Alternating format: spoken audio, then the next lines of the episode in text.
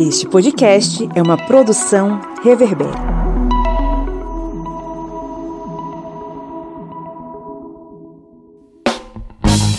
amigo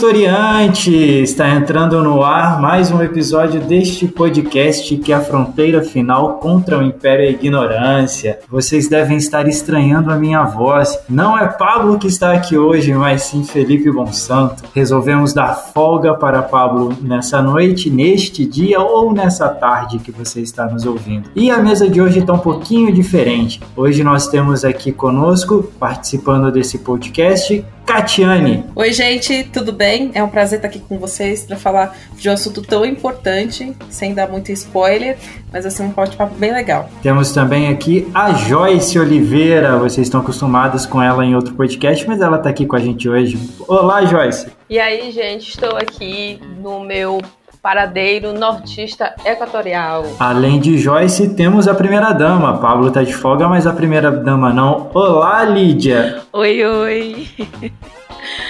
A no... primeira dama. Primeira dama sempre, né? Cara, eu e amo a gente... que a Joyce, ela, ela fala do, do Maranhão, né? Com características tão diferentes que eu fico, onde é que a Joyce tá mesmo? E, enfim, ela tá no Brasil, no Maranhão. Essa é uma e... descrição do século XIX, é uma descrição do Luiz de Azevedo. Olha só! E eu acho muito legal isso, muito, muito show. É gostoso, né? E para nossa mesa de hoje, a gente vai falar um pouquinho sobre feminismo, futebol e política.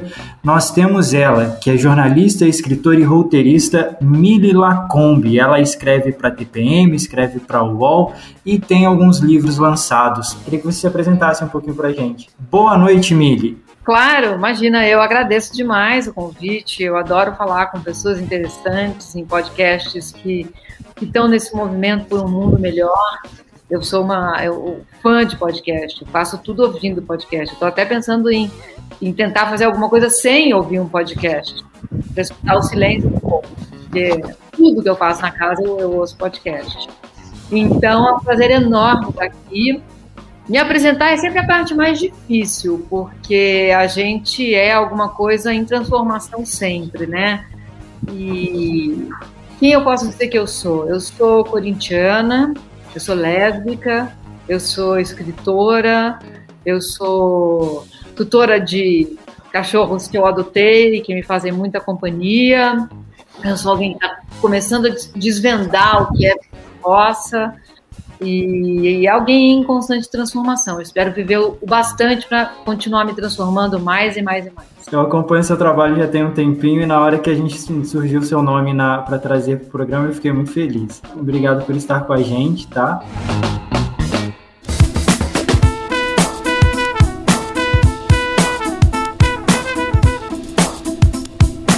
Bom, quem curte e acompanha o historiante pode nos ajudar a manter o projeto, não é mesmo, seu Kleber? Isso mesmo. Você pode ajudar o historiante de uma forma bem fácil. E faz como? Vai lá no nosso Apoia-se o link é apoia.se barra historiante. E além de estar contribuindo com o portal Historiante, você também vai ter uma série de vantagens, como fazer parte do nosso grupo secreto no Facebook, fazer parte também do sorteio mensal de livros. Olha só quantas vantagens para você e tudo isso a partir, olha só, de quatro reais, que não dá nem para pagar meio litro de gasolina nesse ano agora de 2022. É tão pouco para você, mas é muito aqui para o historiante. Vá lá no nosso apoia-se e contribua. É isso aí, o link está na descrição desse episódio.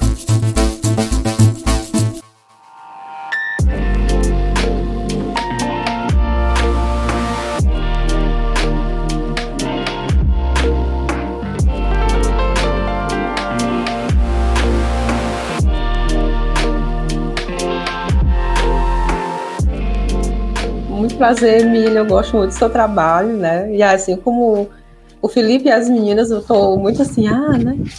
É, eu falo aqui do, eu falo de São Luís, eu falo do Maranhão, né? É, e aí a minha pergunta tem a ver muito com as questões que eu vivo. Eu sou uma mulher de 32 anos, eu, eu pude escolher o que eu posso fazer, né? Eu sou professora de história, eu vivo disso, eu tenho estabilidade financeira porque eu sou concursada, né? E eu curso doutorado na área que eu gosto, que era de história, e faço o que eu gosto, que eu estudo rei, né? E mas isso nunca é o suficiente. Né? É, eu me deparei desde que eu entrei no doutorado com o questionamento: onde está o seu marido? Né? Onde está o seu marido e os seus filhos, né? E como se me dissesse, você não pode ser tudo isso, né? Você tem muitas coisas e você não pode ser tudo isso. Queira menos, porque aí as pessoas, os homens têm medo de você, né? E aí eu queria, é, a minha pergunta é nesse sentido, né? Como essa questão da tradição, né? Que são várias, mas todas elas se reportam para o mesmo lugar, né? É, o falocentrismo e a misoginia, né? Como que eles produzem esse silenciamento, né? Que é de gênero, de raça e de classe, mas como que eles, eles potencializam, né? É, essa castração do nosso potencial, né? Do nosso potencial criativo, do nosso potencial que nós temos para fazer várias coisas, mas que, né? Constantemente nós somos interpelados justamente porque não estamos, né? Mas nos lugares onde eles queriam que nós estivéssemos. Ah, oi, Joyce, um prazer enorme estar aqui com você. É uma pergunta muito interessante, porque nós fomos. Alguma coisa deu errado nas nossas educações para a gente estar aqui pensando assim agora, né? Porque se tudo tivesse dado certo na maneira como nós fomos socialmente construídas, a gente não questionaria nada disso, né? A gente talvez ouvisse uma pergunta como essa e saísse correndo para produzir um marido, um filho, né? Ou viver nessa sociedade de heterossexualidade compulsória, em que a gente fica em casa e cuida de filhos, né?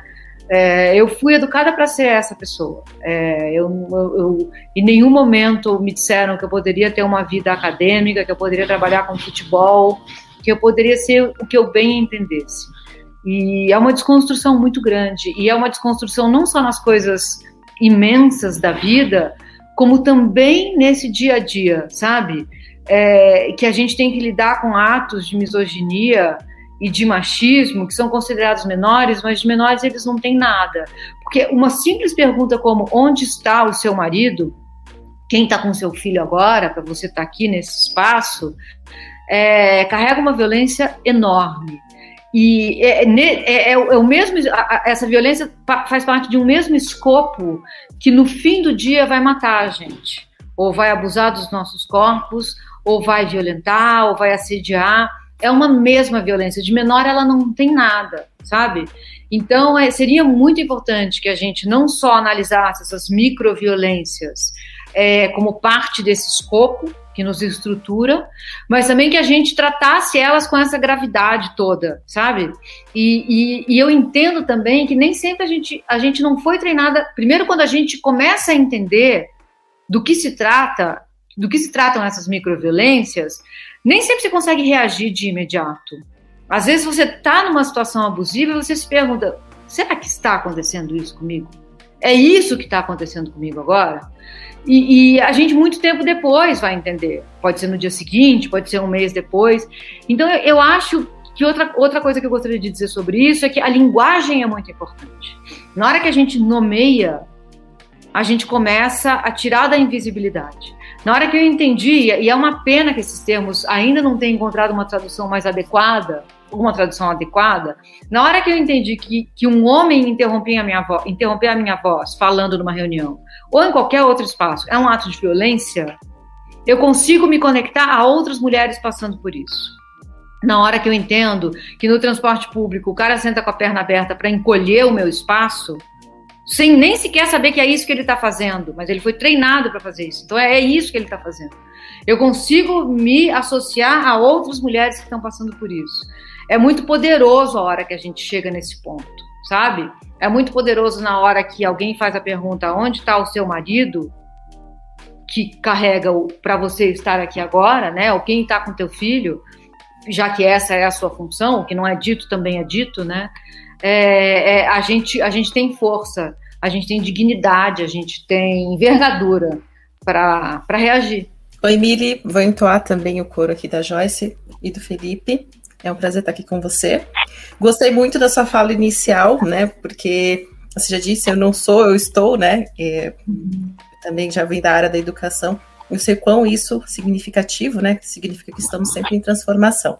E é por transformação também que esse tema a gente está trazendo aqui hoje, que é para falar justamente de um, de um assunto tão importante, né? Justamente para falar da trajetória de uma mulher em um espaço que, infelizmente, é majoritariamente masculino, né? Que é, o, que é um, um espaço que é do futebol. E eu achei muito interessante é, tudo isso, fiz uma pesquisa, sem ser stalker, desculpa, sobre todo o trabalho que você já fez e vejo a versatilidade, né? Então, isso é bem bacana. Eu vou trazer uma pergunta aqui, que é de onde você está hoje, tá? Que é referente ao mundo do futebol. E eu já vi, li o seu texto a respeito, tá? Eu já, inclusive, li, tive o desprazer de ver alguns comentários, inclusive de ataques à sua pessoa. Então eu vou trazer um pouco essa, essa temática, porque é o assunto que hoje você, onde você está, é, que é sobre a violência, né? Que, que uma assistente de arbitragem sofreu agora no dia 11 de abril é, onde o técnico Rafael Soriano, da Desportiva Ferroviária, ele agrediu um assistente de arbitragem durante o jogo do, do Campeonato Capixaba. E nota, o clube afirmou que desligou o treinador, né, depois do ocorrido, depois da violência, né, depois da violência. É, e você trabalha hoje um, um espaço majoritariamente masculino, né, que é o futebol. Como você lida com os episódios de misoginia dentro né, e fora do, do, do seu ambiente né, de, de trabalho? E as críticas que você recebe, conta pra gente, como é que você lida com tudo isso? Como foi a sua preparação para entrar nesse mundo aí extremamente masculino e violento também, né? Catiane, é um prazer estar aqui com você. Eu agradeço muito sua pergunta. Muito oportuna, eu acho, porque eu acho o futebol ele é um microcosmo de todas as violências que a gente sofre é, na sociedade, né? ele não está separado dela, ele é parte dela. E eu acho muito curioso pessoas que dizem que futebol e política não se misturam, porque é como vida e oxigênio. Você não separa essas duas coisas. Tudo a respeito do futebol é político, tudo a respeito de qualquer coisa que a gente faça na vida é política e envolve política. As pessoas, eu acho que de imediato elas pensam em política como a política partidária, né? E, e, essa é uma pequena dimensão da política, né? A política envolve as roupas que eu decido usar, o meu corte de cabelo, as tatuagens que eu decido ter, que eu passo no meu corpo, as lutas que eu decido, decido encampar. E o futebol e a política eles são inseparáveis desde o nascimento, né? É um esporte que foi é, criado pela classe trabalhadora, apropriado por uma elite, depois desapropriado pela classe trabalhadora, a gente tem histórias magníficas de lutas sociais que envolvem partidas, né? As associações, que são associações privadas, como CBF, a FIFA, a Comembol, elas são envolvidas em política do começo ao fim. Né? O preço do ingresso é uma questão política. Uma camisa de futebol custa 400 reais é uma questão política, sabe? É, então, é, são coisas inseparáveis. É, é, é, é carrega uma violência as pessoas que dizem futebol e política não se mistura, porque é, é, um, é um, convite a, a, um tipo de alienação que no fim do dia é muito violento, né? Então, é, dito isso, entrando agora no, nesse, nesse ambiente do futebol, que é um ambiente também muito violento para qualquer um que não seja é branco que se comporte heterossexualmente, existem algumas coisas que eu acho que mulheres têm que fazer quando entram. Por exemplo, saber que a gente está entrando num lugar que nos detesta. Né? Então a gente, a, a, gente ama um esporte que detesta a gente. Né? É quase uma relação abusiva que a gente tem. As, ainda assim, a gente ama tanto que a gente faz questão de tentar entrar. Né? Então, esse, é, é, é esse eu acho que é o de saída. Nós estamos em território inimigo. Tá? Então, para começar, as mulheres que estão em campo, elas estão com os pés realmente num território inimigo né, que são as árbitras de futebol. O, o, o episódio que você narrou, é, ele, ele carrega múltiplas violências, né? Ele se aproxima. Como é o nome dela? Eu esqueci. É... Ela é Marciele Neto. Marciele. Ele, ele, ele, ele, ele chega perto da Marciele com o corpo dele. Mesmo que ele não tivesse dado uma cabeçada, mesmo que ele não tivesse dado uma cabeçada, já tem ali é, um, um, um comportamento violento. Nós, que somos mulheres, a gente entende desde muito cedo na vida, 9, 10 anos, às vezes antes, que o corpo de um homem é um corpo inimigo. Né? Nós somos abusadas, nós somos assediadas, nós somos violentadas. Eu não conheço nenhuma mulher que não tenha sido. Então, quando um, um homem se aproxima dos nossos corpos sem que a gente convide ele a fazer isso, a gente se contrai. Ter um homem tão perto dela como ele estava já seria violento. É, é isso que precisa ser dito.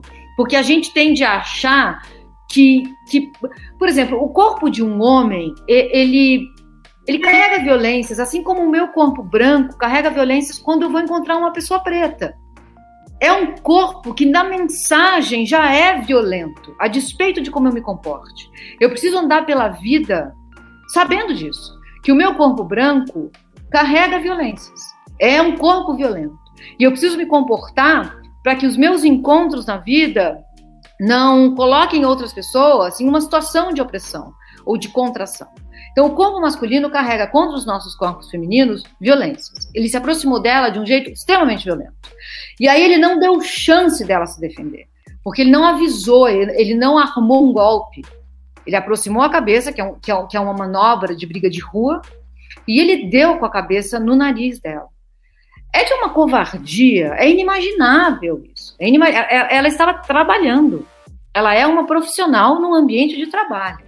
Então, Ele evitou um movimento brusco, né? Para justamente não chamar a atenção, né? Nem dela e nem de quem estava assistindo.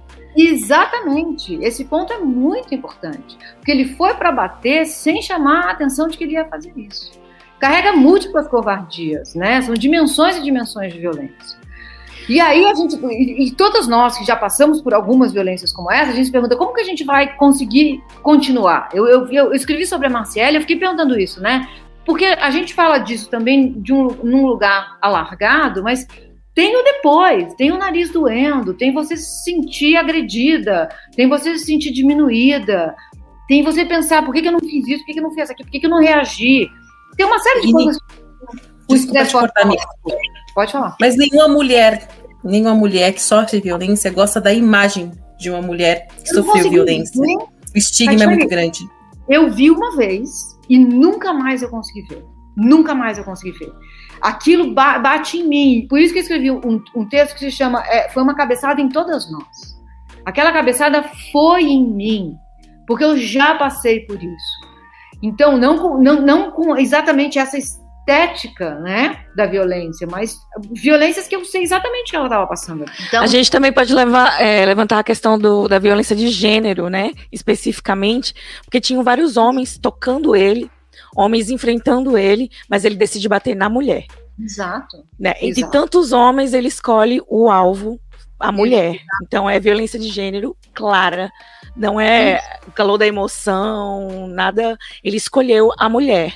Homens tocam nele, homens empurram ele, homens gritam com ele e ele bate na mulher. Isso para mim foi algo que me, me chamou muita atenção. Por que, que ele bateu na mulher e não nos homens? Né? E, e, e o, eu, eu, eu, eu, falo isso com muito cuidado, porque eu não quero, eu não quero, mesmo que ela tivesse errado, mesmo que ela tivesse levantado a bandeira numa hora errada, é, nada justificaria, óbvio, né? Não foi nem ela, foi, foi o juiz que acabou o jogo. Ele, em tese, estava emputecido com o fato do juiz ter acabado o jogo antes do time dele bater um escanteio.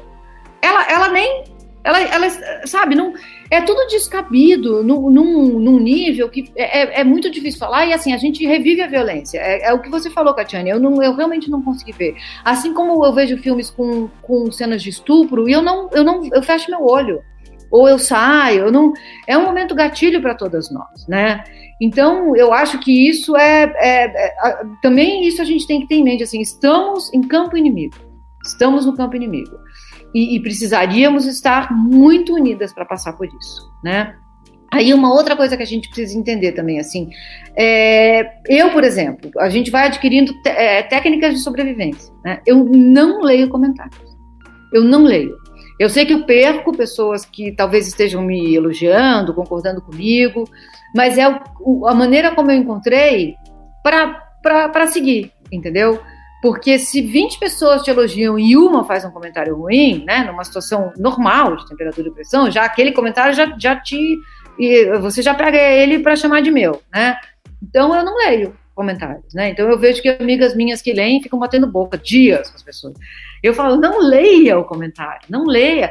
E essa pessoa não está falando nem diretamente comigo, né? Ela está só colocando em jogo o, a pequenez da alma dela, que vale para qualquer mulher, né? Não é só para mim. Eu estou ali, eu, eu estou representando um gênero. Então eu vou adquirindo essas técnicas assim.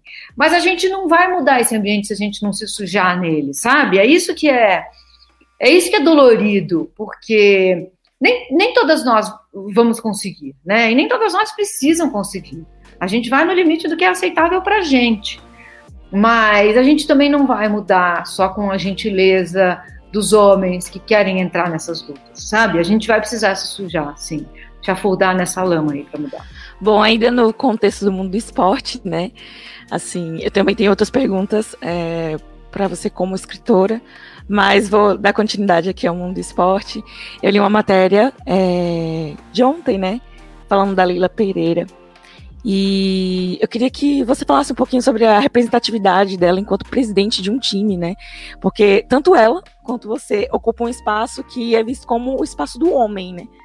Uhum. Como uma diretora de, de um time, né? Tão conceituado assim como o Palmeiras. E ela ganhou dois títulos, né? Assim, à frente da presidência. E aí ela faz um gesto que você descreve, né, como um gesto de paz fora dos campos, né? E, e eu acho bonito. E eu queria saber, assim, sua opinião sobre é, a representatividade dela e também se esse gesto dela, digamos assim, amolece a, a imagem né, do time. É. Antes de mais nada, oi, Lil, tudo bom? É um prazer falar com você também. Oi. É, ah, é uma honra, né, estar aqui com você. Desculpa. Deixa eu só. Imagina, imagina. Que acabei me empolgando aqui. é, então, a Leila, né? Ela é presidente do, do meu arquirrival, né? O Palmeiras. É, eu tenho algumas coisas a considerar sobre ela. Primeiro, assim, me bate de imediato uma simpatia muito grande em ver uma mulher nesse espaço, né? Que é tão dominado por homens. Eu, eu achei a foto muito bacana. Ela, ela com a presidente né, do Independente Petroleiro, que é o time boliviano, contra o qual ela jogou, dois times comandados por mulheres, dois times na Libertadores. E ela vai lá e entrega uma camisa para a presidente do, do adversário, que eles iam, em minutos ela estaria uh, jogando contra o time daquela mulher, com o nome dela. Eu acho que a revolução ela é estética também, sabe? Eu acho que tem uma importância muito grande nas imagens. Imagens afetam a gente de um outro jeito, num outro lugar, né? E a gente se transforma a partir desses afetos. Então, eu achei aquilo muito bacana. É, e, e, fiz um elogio a ela e, e, ainda disse: Eu detesto estar gostando mais e mais de você, né? Porque presidente do, do, do clube que é meu rival, eu, eu precisaria manter uma certa distância dessa, desse afeto. Você está me conquistando, né? Isso, exato. Você está me conquistando, não faça isso comigo, né? Foi o que eu falei para ela. Agora, o que eu pondero em relação a Leila é que ela é, ao mesmo tempo, é presidente ou co-presidente de um grupo financeiro, né? E aí a gente tem uma outra questão que tem que ser abordada, assim, não, não ajuda nada a luta a gente colocar mulheres em situações de poder se elas vão só reproduzir esse sistema, né? É, é aquilo, é aquilo que a Nancy Fraser, que é uma que é uma feminista americana, uma feminista e ativista americana, diz que é, é igualdade de direitos pra, de oprimir, né? Agora eu também quero vir aqui para esse lugar de poder e eu vou simplesmente continuar oprimindo como faziam os meus antecessores. Isso não vai tirar a gente daqui, sabe? A, a Margaret Thatcher era uma mulher, a Cátia Abreu é mulher, a Tabata Amaral é uma mulher. E ela está lá é, é, protegida por um progressismo identitário que na hora de votar a reforma da Previdência é, não ajuda nada a luta da classe trabalhadora. E aí, quando eu falo luta da classe trabalhadora, é a luta feminista, é a luta antirracista, é a luta dos movimentos LGBTQIA. Na hora que você vota a favor de uma reforma como essa, você está colocando todas nós à margem, né? Então, é, é, eu, eu, fico muito. E eu votei na Tabata. Eu votei na Tabata. E, e, me arrependo enormemente de ter votado não. Né? É, se ela defende algumas pautas que são muito importantes para a luta progressista e para a luta das minorias políticas, mas as que realmente importariam agora, ela fecha com o, Jorge Paulo Lema. Né? E aí a gente não vai sair daqui, não vamos sair desse lugar. Então, feminismo não é apoiar porque é mulher a despeito, a despeito do que ela faça, né? É, eu, eu, eu não vou apoiar a Vera Magalhães. Ela é jornalista, ela é mulher, eu me solidarizo com os ataques que ela sofre, mas eu não vou apoiar alguém que, que quando a gente precisou da voz importante dela para dizer o Bolsonaro não é alguém do campo democrático, a gente não ouviu isso dela, né? Então, a luta feminista é uma luta pela emancipação de todos, todas e todes, das garras do capitalismo, dessas garras que nos oprimem. Essa é a luta feminista na qual eu acredito. Então, eu tô atenta a Leila. Ela tá me, ela tá me conquistando, ela tá me seduzindo, mas eu tô atenta. Eu gostaria de ver ela fazer diferente.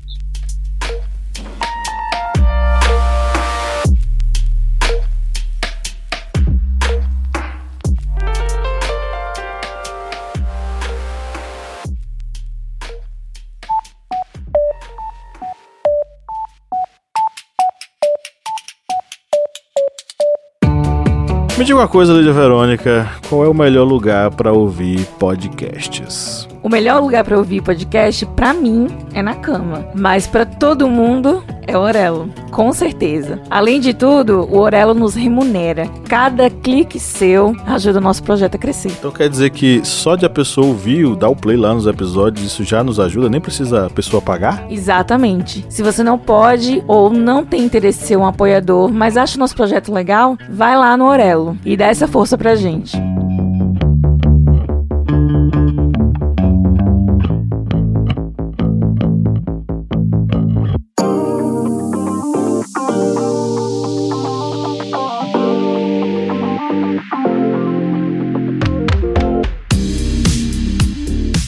Então, a minha pergunta ela vai nesse meandro, né? É, a gente sabe que hoje nós conseguimos, e você fala muito sobre isso, né? Que nós conseguimos muito e que nós não vamos voltar atrás, né? É o que, é o que eles querem, mas a gente está aqui para dizer que nós não, não vamos retroagir, né?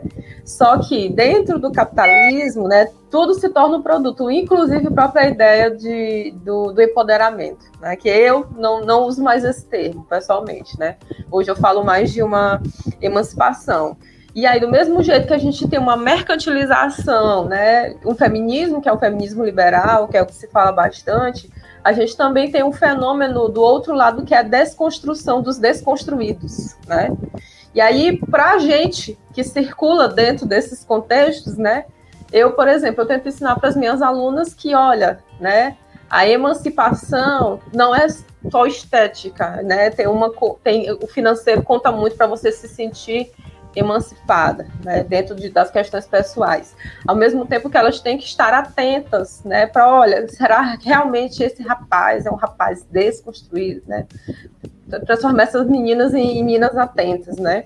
E aí como que a gente pode, né, se se, sei lá, se rebolar, se sairavar dentro dessas todas essas armadilhas que, que, que constrói, né, para que a gente fique, né, é sempre dos mesmos lugares. Acho que tu deve conhecer a Bruna Maia, né? O Manual da Esposa Pós-Moderna. Eu acho que é, como que você cria o seu esquerdo macho, né? Por exemplo, que é uma das ma principais maneiras que, para quem está desse outro lado, né? Que é o lado do, progress do progressismo da esquerda, né? A gente também se questiona Sim. sobre isso. É, isso é tão importante, porque outro dia eu estava, me meti aí numa treta no Twitter, porque um jornal fez uma postagem do Cauã Raymond passando na rua e vai lá um fã do Cauã Raymond e diz, eu não vou lembrar da gíria que ele usou, mas ele diz, é, se você, se minha, eu deixaria você beijar a boca da minha namorada. É, por você, eu não me importaria de ser boi de alguma coisa. Eu não sei qual é a gíria, se alguém souber, depois me fala. Vai ter uma gíria para isso. E eu falei, é uma postagem machista. Essa é uma postagem machista. Ninguém tem que deixar a namorada beijar a boca de ninguém, né? E aí veio um esquerdomacho dizer que eu estava sendo chata. De fato, a gente não vai lutar contra o machismo e a misoginia sem ser chatas, né? Agora, chato é o machismo e a misoginia. Chato. Tem que incomodar é mesmo. Tem que incomodar mesmo. E, e, e tem, e, e chato é a gente ver alguém que se diz de esquerda rir de uma piada dessas. Que não é piada, né, gente? Depois podemos até falar do, do Will Smith e do Chris Rock. Assim, não é piada. Não é piada. Se é violento, não é piada. Né? Se é contra uma minoria política, não é piada. Então, é, é, eu acho isso muito curioso, porque tem também uma. Você vê o vídeo, assim, do Caio, o Cauã Raymond está passando na rua, aí vem esse cara, os dois bem sarados, assim, dois homens muito sarados, e um fala pro outro: É, eu deixaria você beijar minha namorada, pô, e o Cauã ri e sai, assim. Tem uma homoerotização do comportamento heterossexual que ninguém dá conta de, de falar sobre ela, sabe? Um é uma afetividade de fato, né? A homoafetividade. É, exato Tava acontecendo deixo, um Eu deixo você me substituir. Exato, exatamente. Beija a minha boca através da boca da minha namorada. Então, assim, sabe, tem tantas ou tantas camadas ali, ninguém dá conta de falar sobre isso, e todo mundo, eu vendo pessoas que se dizem de esquerda fazendo kkkk para postagem do jornal, sabe? Não é uma piada isso. Isso não tem. Precisamos analisar o que, que é isso. Se analisar isso é ser chata, então eu vou ser chata. Então eu vou ser chata mesmo, porque não tem graça. Primeiro, não tem graça. É, assim que você passa da. É, é, é seria. Mesmo para quem não entender, é um, um humor quinta série, né? A partir do momento que se entende, é um humor quinta série que carrega violências. Então não é, temos sim que falar sobre isso. Temos que falar da homoerotização dos homens héteros né? Do que eles, do, do que eles suportam, da, da, da do, do, que existe nessas relações, que é a homoafetividade. E não tem nada de errado com isso, só, só vamos assumir que é isso. A gente viveria num mundo melhor, sabe? A partir do momento que a gente assume que é disso que se trata. Então, é, é, eu, eu acho é, é tudo muito complexo. A gente está começando a falar sobre isso. Acho que vão me chamar de chata muitas e muitas vezes, mas também tem, tem isso assim, depois que você desvê, depois que te dão as ferramentas para que você entenda o que está acontecendo ali, ferramentas é, é linguagem, né? Linguagem é como, como disse a Audre Lorde, é lugar de luta, né? Então, a hora que você tem a linguagem e você percebe o que está acontecendo ali, você não cala mais. Você não cala mais, sabe? Você não vai, eu, eu não vou mais calar e ou, ou, qualquer, qualquer uma de nós, né? A partir do momento que a gente entende, a gente vai falar. E é, sim, seremos chatos e chatas, embora eu acho que na, na, minha avaliação, chato é uma mulher ser estuprada a cada 11 minutos, né? Chato é uma mulher ser assassinada por dia, né? Então, eu acho que é isso, isso é chato. Mili, é, você é uma mulher LGBT, você é uma mulher lésbica, feminista, e a gente conhece que o feminismo ele tem várias camadas, né? Tem o feminismo direcionado para mulheres negras, com as demandas das mulheres negras, a gente tem as mulheres trans, as demandas das mulheres trans, e por aí vai. Você, como lésbica, eu queria que você falasse um pouquinho das demandas e da sua visão a respeito do feminismo a partir de, do seu ponto de vista, do que você sofre, do que você passa. Eu acho que eu tenho uma, uma história que, o, que eu ouvi o, o Vladimir Safatli contando, um, numa palestra que ele deu. Que assim, quem fala em nome do universal? Né? Quem pode falar em nome do universal? É, e ele conta, eu, eu não li a, a, Os Jacobinos Negros, né, que é a história da revolução é, dos escravos haitianos. É, eu não li esse livro, gostaria de ler, mas eu vou contar mesmo assim uma história, porque o Safari contou, eu acho ela importante para esse contexto aqui. Quando, quando os franceses foram até a, o Haiti, né, a Ilha de São Domingos na época, naquela época, é, para lutar contra os escravos, os escravos estavam se rebelando né, contra, a, a, a, contra a escravidão. E a Revolução Francesa já tinha acontecido, e tem isso também sobre o, o, liberalismo. Né? O liberalismo não queria mais a escravidão na Europa, nas colônias estava sossegado. Pode seguir aí com essa escravidão, porque vocês estão me mandando café, algodão, segue fazendo isso aí, né? E aí o, o, o exército jacobino foi para a Ilha de São Domingos lutar contra os escravos. E eles estavam se preparando para uma grande batalha quando os, os jacobinos escutam os escravos, o, o, a população do Haiti, que estava lutando contra a escravidão, cantando as músicas da Revolução Francesa. E aquilo choca eles. E eles paralisam. E eles se perguntam: contra quem, contra quem eu estou lutando? Eu estou lutando contra os nossos? Eu estou lutando contra, contra os, os, valores que eu defendi ali, liberdade, igualdade, fraternidade, e eles perdem. Os, o, a população da Ilha de São Domingos ganha né, essa batalha. E eu acho isso muito importante, porque assim, quem fala pelo universal? Quem pode falar pelo universal? Então, eu acho que no feminismo lésbico, eu preciso estar muito atenta a isso. Quem vai falar pelo universal do feminismo lésbico? Eu acho que são as lésbicas negras e periféricas É essa a voz que vai falar pelo meu feminismo, é essa a voz que vai falar pelo universal, né? Porque durante muito tempo eu achei que feminismo era assim, a gente lutar pelos direitos reprodutivos e direito de trabalhar, das mulheres trabalhar. Né? E hoje eu entendo quanto, o que de ridículo existe nessa crença, sabe? O que de limitante existe nessa crença. Angela então, Davis que... define como o feminismo branco, né? O direito Exato. de trabalhar, o direito da igualdade, né? Exato. É, entre homens e mulheres, ele é, é uma luta do feminismo branco.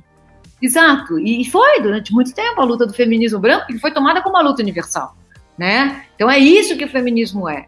E, e, não é. E aí eu, eu, eu, eu, eu me conecto com o Safadli nesse momento em que ele pergunta quem então tem o direito de falar pelo universal.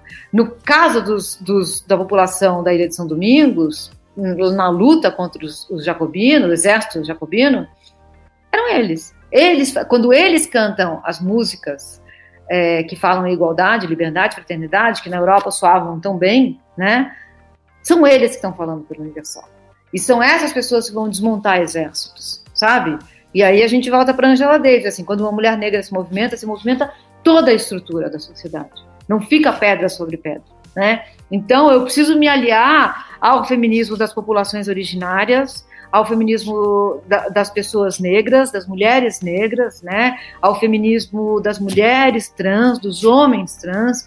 É esse o feminismo que me interessa hoje, sabe? É, é escutar o que diz o Paul Preciado, por exemplo. É escutar o que diz a Linda Quebrada, é escutar o que diz a Jupe do Bairro. São essas as pessoas que me guiam nessa luta, sabe? É, e elas que me ensinam também. Então eu, eu, eu preciso estar muito atenta para seguir por aí, sabe? O feminismo da Tabata Amaral não me interessa nem por um segundo. Coitada da Tabata, tô pegando o pé dela, né? Mas enfim. É porque eu acho que ela representa muita coisa, assim. Parece muito das vezes que que esse feminismo ele é muito ele é muito superficial, né? Ele é uma coisa muito super, ele é uma entrada, é uma entrada e tem essas camadas e, é, e como é importante dentro dessas camadas a consciência de tudo isso, né? Da, da, da, dessas minorias, das mulheres negras, das mulheres trans e por aí vai. É, eu acho que falta um pouquinho da nossa parte, de todo mundo, né, da sociedade, se aprofundar um pouco mais, entender um pouco desse feminismo. Sim, sem dúvida. Miri, agora eu vou falar, a gente, né, as suas ideias a gente já entendeu, e o jornalista, eu não sou jornalista, sou internacionalista, é, concordo com tudo que vocês falaram, eu sou uma mulher negra, periférica, e hoje eu ocupo lugares que eu vejo muitas, muitas colegas feministas, mas eu não vejo pares. Então, sempre que eu posso, eu corroboro tudo que você está falando, inclusive a parte da violência da, da, primeira rodada que a gente falou, né? É, isso é muito real, né? E eu vivo isso de perto, só para a gente não sair um pouco aqui, mas isso é muito real. É, você, como jornalista, uma mulher lésbica, progressista, jornalista, qual é a mensagem principal que você gosta de passar nos seus textos, nas suas falas, nos seus posts? Qual é o papel da Mili hoje, Lacombe, como porta-voz? Que voz que você quer ser reconhecida daqui a 15, 20 anos? Ai, nossa, essa pergunta é muito boa, muito complexa. Meu Deus, Catiane. É, cara, eu gostaria. É, é, engraçado, né? Porque assim, eu não, eu não tenho filhos, né? Eu escolhi conscientemente não ter filhos.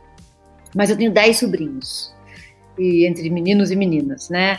Então eu, eu olho para eles, eu gostaria de ser alguém que eles vão olhar para mim e falar assim, cara, essa mulher foi foda, sabe? Que eles me reconhecessem nesse lugar de potência. Então muitas das coisas que eu falo, faço e falo, eu penso como eles reagiriam. Será que eu tô me conectando com eles, sabe?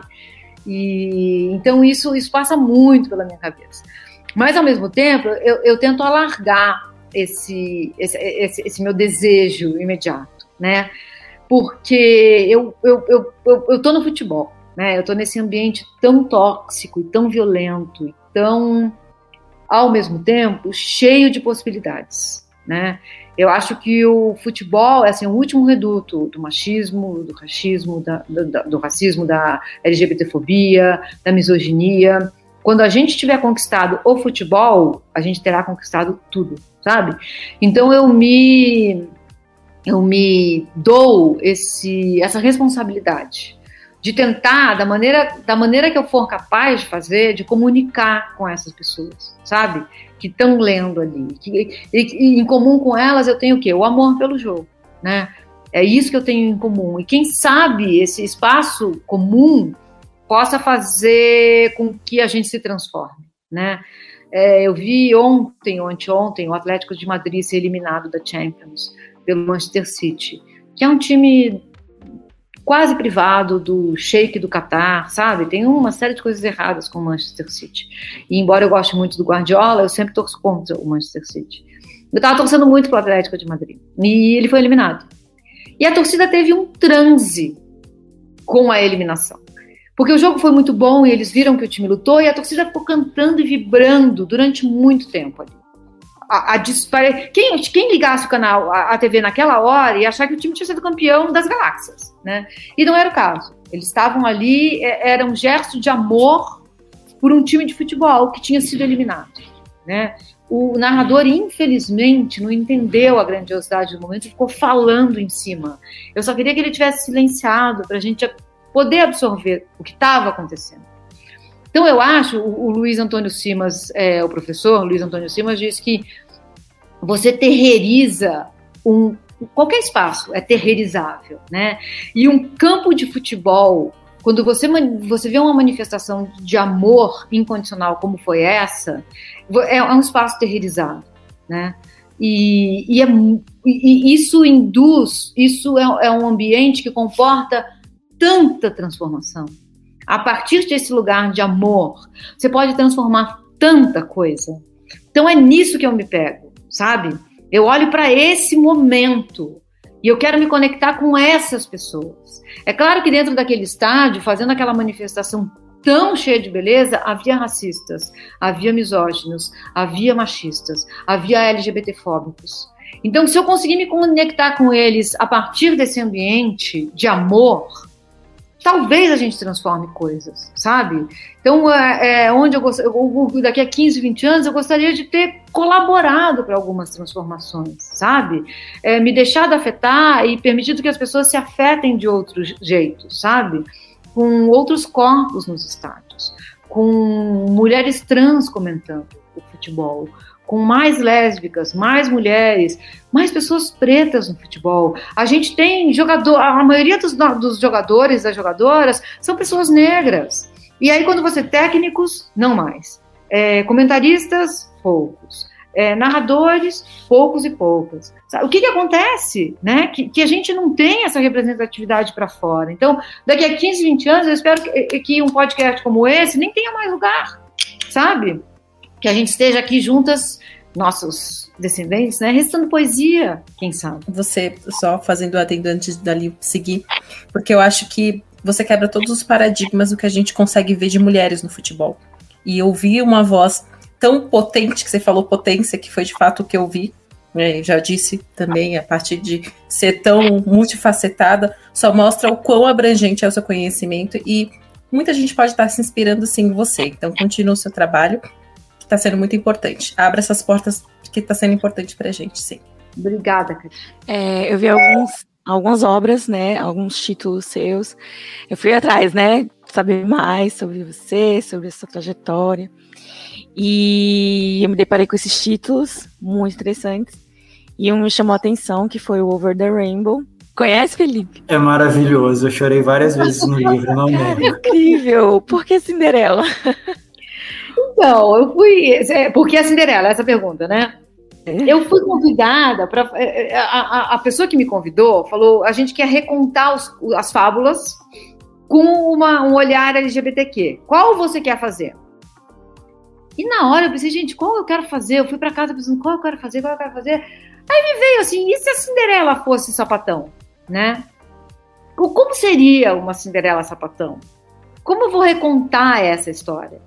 E aí eu escrevi a, a Cinderela Lésbica, né? E foi um prazer enorme criar uma Cinderela Lésbica. Eu, eu tenho muito orgulho desse, desse projeto, sabe? Desse livro. Acho que foi muito bacana. Achei interessante porque é uma coisa que eu li, né? E vi que realmente ela está sempre rodeada de muitas mulheres, né? É, sejam amigas ou inimigas, né? Mas na história da, da, da Cinderela, tá, tem muitas mulheres, né, na vida dela. E eu achei interessante, né, que inclusive ela encontra apoio em uma delas e é muito bonita essa, essa nova perspectiva da Cinderela. Aí eu queria saber, assim, por que a Cinderela? Se tinha algum caso especial ou se é, foi aleatório mesmo. Foi, foi super aleatório. Eu pensei, ah, quero vou fazer alguém ser sapatão nessa, nessa, nessas fábulas. E aí foi, foi a Cinderela, sapatanizei a Cinderela. Muito bom, ficou excelente. Obrigada, Lil, obrigada. Alguém tem mais alguma pergunta? Quer perguntar mais alguma coisa? Eu só Meninas? queria é, que você falasse um pouco da ideia do futebol como instituição social, porque eu, por exemplo, eu torço pro time da minha cidade, que é o Bacabão Esporte Clube, que não ganha. Né? Dificilmente ganha, mas eu tenho que torcer para ele, porque é o time da minha cidade, né? Fala de onde eu sou, fala do que é que a minha cidade representa para mim, que é justamente contrária à lógica do capitalismo, que ah, eu vou torcer, né? Porque o time ganha, ou porque o time ganha dinheiro, ou porque eu posso disputar com as outras, porque o time, o time dele não ganha, né? E o meu ganha, porque as pessoas perguntam, por que você torce por Beck? Eu digo, olha, porque é o time da minha cidade. Então parece assim um absurdo eu responder isso. Sim. É, eu acho que a gente está perdendo de vista essa noção do futebol como instituição social, né? Tem alguns amigos meus envolvidos em campanhas no Nordeste, por exemplo, de para você torcer para o seu time ir lá, entendeu? Não pegar o Corinthians, não pegar o São Paulo, não pegar o Flamengo. Porque quando, quando o futebol começou a se popularizar no Brasil, os jogos transmitidos para regi regiões Norte e Nordeste eram jogos, por exemplo, do Flamengo, do Palmeiras, do Corinthians. Então é normal que alguém diga: eu sou, eu, eu sou Fortaleza e, e Corinthians, eu sou Bahia e Flamengo, sabe? E é isso, eu, eu, é, é, é, o, o nosso time diz muito a respeito da gente, do que a gente é, dos nossos valores, de como a gente vê a vida. Então eu acho muito importante a luta anticapitalista passa por essa apropriação do nosso time local, do que é mais perto do nosso coração, do que somos nós. E assim, ganhar ou perder é contingência. O que a gente quer é ver um time competitivo, é um time que esteja naquela hora entregue, lutando, tentando. É o máximo que a gente pode fazer na vida. Ganhar não é garantia, a, a luta é a garantia. Só, é, é, como diz o samba né, da, da Mangueira, é na luta que a gente se encontra. É na luta que a gente se encontra. A gente encontra um outro, a gente encontra nós mesmos, nós mesmas, né? Então, eu acho isso o, o louvável, assim. É, você pegar o seu time é isso, não, não vai ganhar, vai demorar para ganhar, né? E às vezes vai ter uma vitória que vai ser a vitória da sua vida. Vai ser aquela que você vai levar com você, aquela que você vai se acabar de chorar. E às vezes vai ter a derrota que vai ser a derrota da sua vida. Vai ser também aquela que você vai levar com você, né? Então, a despeito de ser um time pequenininho, de uma cidade pequenininha, ou, ou, um time grande de uma cidade grande, eu acho que o que importa é entender aqui o futebol como instituição social. Eu acho que essa ideia de transformar tudo em empresa, em você analisar todos os aspectos das nossas vidas com a lógica empresarial, é um aspecto totalitário. É, a, a, se a gente se deixar levar por isso, a gente, a gente não tem futuro, né? E, e, e isso está acontecendo no futebol mais e mais e mais, né? Estão vindo aí os gringos endinheirados comprando nossos times e, e o torcedor é torcedor achando que é, é isso aí, que grande negócio, nossa, agora, agora vai, agora virão investimentos. Isso é o começo do, da última parte do fim. A gente de, de, deve lutar contra isso. Futebol é instituição social, é lugar de construção de subjetividade, é lugar de você se entender enquanto sujeito, é lugar de luta identitária, é lugar de resistência e de reexistência. Futebol é tudo isso. Na hora que ele vira uma empresa, a gente está nas mãos dos grandes empresários desse mundo. São seis, né, na verdade. Vê pelo lado bom, Joyce. O, Ib, o prestígio do Ibis é ser o pior time do mundo. Eles carregam esse título com muito prazer. E eles olha, são famosos olha por isso, né? Olha as provocações. Não, o Ibis, o Ibis é daqui de Pernambuco e eles, eles têm o, o, né, a fama do pior time do mundo. E eles carregam isso com muita dignidade. Sim, sim. Eles fizeram disso uma marca E eu tenho muito, conheço muita gente que tem camiseta do Ibis, e quando o Ibis ganha jogo, o, o a rede social do Ibis, o, o, as pessoas que fazem a rede social do Ibis comentam: o que, que aconteceu? A gente tá acabando com a gente. Para de ganhar. É maravilhoso, sabe? É maravilhoso. É, eu, sou, eu esporte, né? E aí, aqui em Pernambuco, a gente conhece cenário e se diverte bastante as custas do IB. Eu tô muito perdido, eu tô muito perdido no papo de futebol que eu não entendo nada, absolutamente nada. Enfim, é, Milho, eu queria muito. Oi? Cola no Corinthians e vem. é, é, não sei. Não sei se eu gosto muito Vai Corinthians, vai Corinthians. Vai Corinthians, vai Corinthians.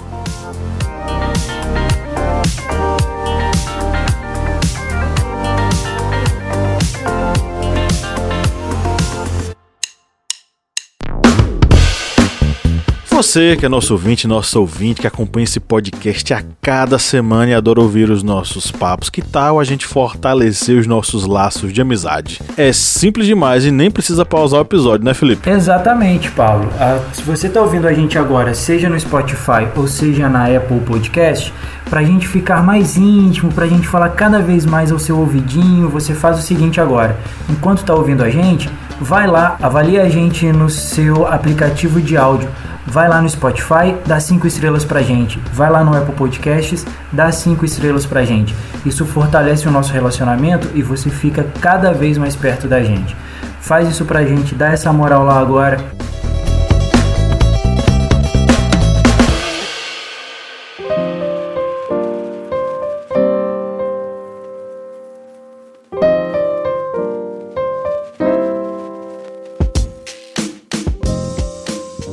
Com esse papo, agora a gente vai para o nosso bloco 4, nosso último bloco, que são os nossos, as nossas indicações. Mas nossas indicações precisam ter o oferecimento dos nossos apoiadores. E quem vai fazer o oferecimento para eles hoje é a nossa querida Catiane. O historiante, ele só é possível com a contribuição de vocês. E hoje nós vamos falar de alguns apoiadores. Adma Caricelli Rocha, muito obrigada por apoiar o historiante. Ana Paula Siqueira, muito muito obrigada. E Arley Barros, obrigada por apoiar os, Orientes. Sem vocês, esse podcast, várias ações, não seria possível. E é isso aí. Obrigado, Catiane. Obrigado aos apoiadores, não só aos três, né, mas aos outros também que, que estão conosco aí na luta contra a ignorância, como diria Pablo. E para nossa indicação, vou pedir a Mili para fazer algumas indicações para gente. Claro.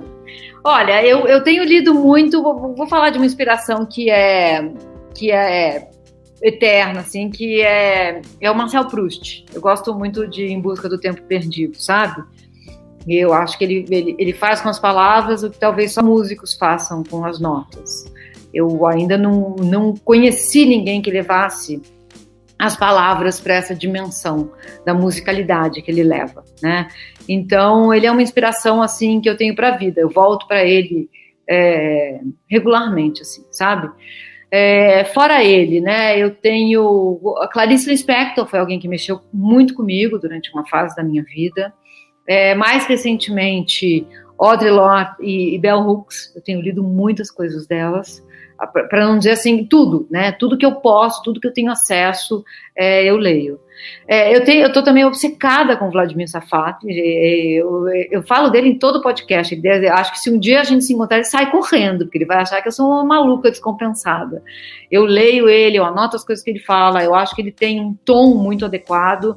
Eu acho que ele alcança lugares de reflexão que eu ainda não tinha visto ninguém alcançar, sabe? Ele me faz pensar muito.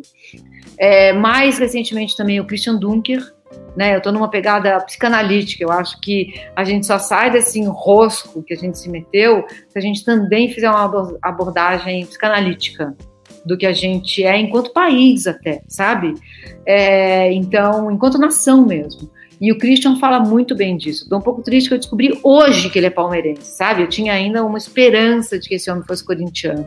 Só para completar, assim, meu, minha fetichização com ele. Então, esses são os mais recentes, assim. Eu tenho lido muito Domênico Losurdo, porque eu gosto do Jones Manuel, né, que é um, um youtuber, eu gosto muito dele, ele tá, assim, o, o Losudo está para ele, assim como o Safato está para mim, sabe? Ele não para de falar do homem, eu fui ler também o que o Losudo fala, e é muito bom, é realmente muito bom. E acho que isso é o que está assim no meu radar hoje. Eu tenho, eu tenho uma mania, não sei se é boa ou ruim, de ficar lendo picado, sabe? Depender do meu estado de espírito, assim. Eu vou lendo as coisas picadinhas. E eu demoro para terminar um, um, livro, né? Então eu estou lendo muitas coisas juntas, sabe? É, deixa eu ver se me ocorre mais alguma coisa de leitura. Ai, gente, eu acho que é, que, que é isso, assim. É, eu, eu, tô, eu tô muito em Canudos, eu tô lendo muitas coisas sobre a Guerra de Canudos, que eu tô. O, o meu novo livro vai, vai, vai, vai usar um pouco do que aconteceu ali em Canudos, então eu tô nesse mergulho.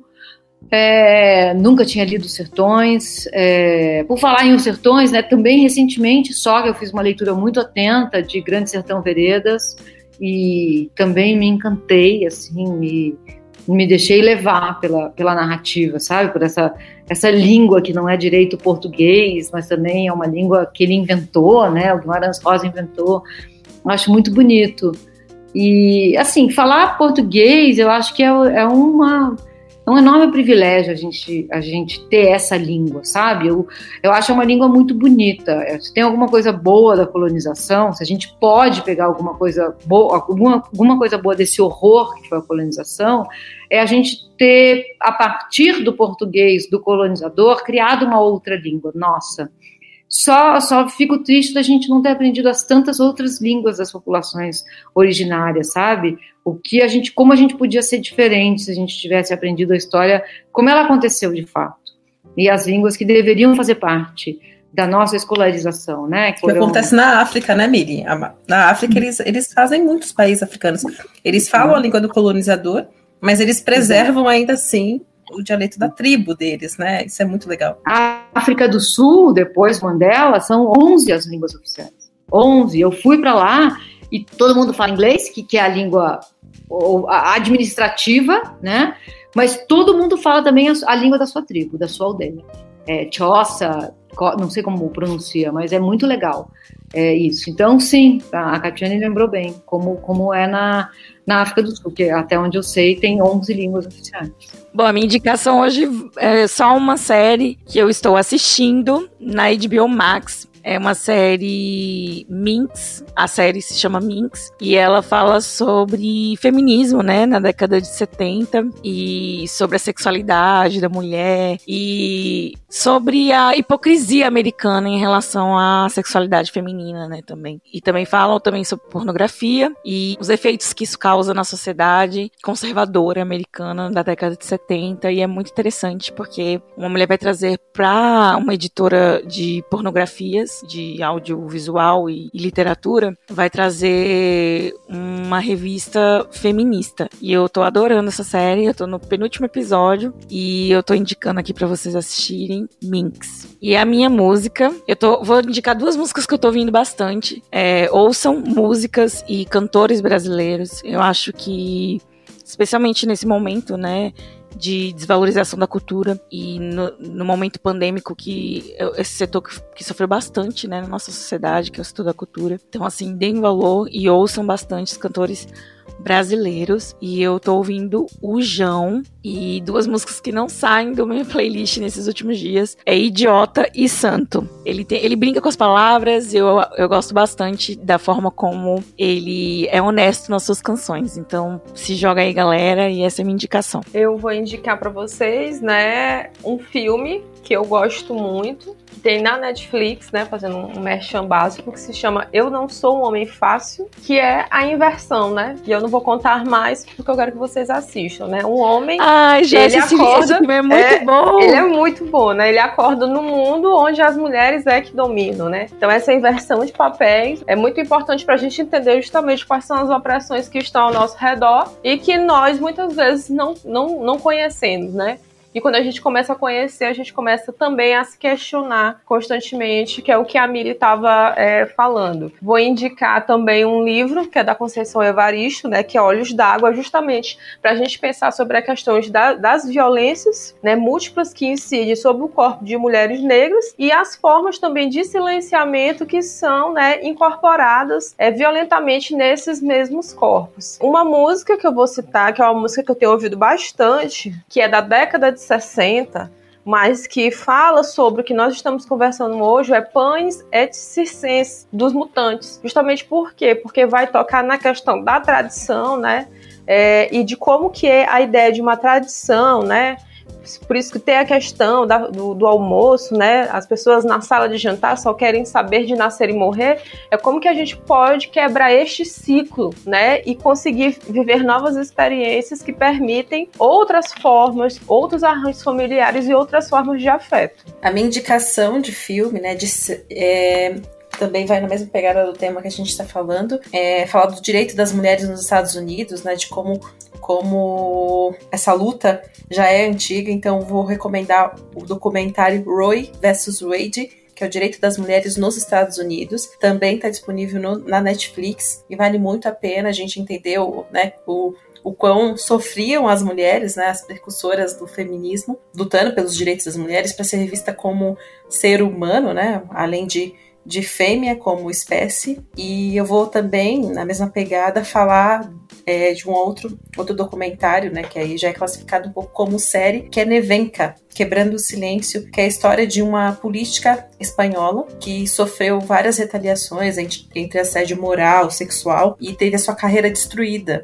Então, anos depois, ela decide participar de um documentário revelando os bastidores do que não foi dito. Então, recomendo fortemente o filme e a série, porque vai mudar muito a nossa visão ou nos alertar muito sobre várias questões, principalmente agora que a gente está em ano eleitoral e que os direitos das minorias, né, principalmente em um cenário tão opressor, passa a ser colocado em xeque. A minha recomendação, pegando a mesma a linha, né, agora de músicas, eu vou recomendar uma artista nacional, tá, Liu? a Isalu, com a música Mulheres Negras. Ela é, é uma música bem diferente, porque ela, ela recita, na verdade, algumas violências das mulheres negras, né, que passam quase despercebidas na sociedade e é como se fosse mesmo, eu digo que é, que é mais do que uma música, como se fosse um hino mesmo, né, falando sobre as violências. Então, minha recomendação é Isalu Mulheres Negras. Bom, para minha indicação aí para fechar, eu também vou entrar um pouco na pegada do, do, do, episódio de hoje. Eu vou indicar um filme que tem na Netflix, é um filme nacional, também estou tentando indicar coisas nacionais agora. É, chama Como Nossos Pais, que traz a Maria Ribeiro como a atriz principal do filme. Ela é filha da Clarice Abujamara. E a Maria Ribeiro ela vive uma mãe de duas pré-adolescentes e ela se vê no papel de, de mãe e de filha, né? E aí ela vai falar um pouco sobre feminismo, sobre, sobre a relação dela com a mãe. A mãe, logo na, na primeira cena, fala para ela que, que ela não é filha do, do pai, que ela achou que era a vida inteira, enfim. E aí vai falar um pouquinho sobre essa relação de mãe e filha e sobre o papel da mulher na sociedade, tanto na sociedade da mãe quanto na sociedade da filha, né? A sociedade da, da personagem da Clarice e da agora filha Maria Ribeiro como mãe também. É bem legal o filme, é bem tocante, fala fala algumas sobre algumas feridas aí de relacionamentos entre, entre os pais, tudo e toca muito no assunto sobre feminismo também. Eu vou indicar um livro, eu acho que já todo mundo no Historiante já deve ter, ouvido, ter lido esse livro, deve ter ouvido falar pelo menos, que é o da Jamila Ribeiro, O Quem Tem Medo do Feminismo Negro. Ele traz um pouco desse recorte, né, dessa necessidade dessa população, do, da atenção do feminismo para essa população, das demandas que, que esse público que é tão, que é tão oprimido precisa, né? Dessa demanda que essa galera precisa aí. É bem interessante o livro. E de música eu vou trazer Triste, Louca ou Má, do Francisco Elombre, que é um cantor brasileiro, aliás, é uma banda brasileira, eu gosto muito deles, e da Ekena, que são todas putas, todes, né, na verdade, putis com X, são duas músicas que trazem muito o, a questão feminina, né? A, até durante a nossa conversa, teve um momento que, falando a respeito da, da questão da da bandeirinha que sofreu agressão, eu, me trouxe muito essas me trouxe de volta muito essas músicas, falando que muitas das vezes a gente tenta ridicularizar a mulher, é menos, minimizar o papel da mulher, às vezes chamando ela de louca, de má, de, de tá, tá ficando maluca, enfim, né? Colocando em choque a, o, um sentimento e o que ela está falando. Bom, são essas as indicações de hoje, do programa de hoje. Foi um prazer, foi uma honra acompanhar esse episódio, dirigir esse episódio. Milho, eu queria muito te agradecer a sua participação. Foi assim, foi incrível ter você com a gente. Eu ia perguntar se vinha livro novo por aí, pelo jeito vem.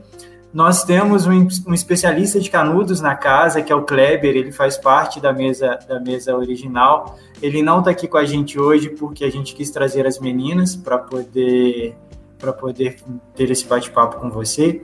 Muito obrigado. As portas do historiante estão sempre abertas para você. Volte sempre, tá bom? Foi um prazer imenso. Meninas, muito obrigado pela participação de vocês também, que a Tiane e a Joyce, eu e a Liu somos da mesa. E é isso, Liu, obrigado também pela força e só gratidão, Mi, só gratidão mesmo.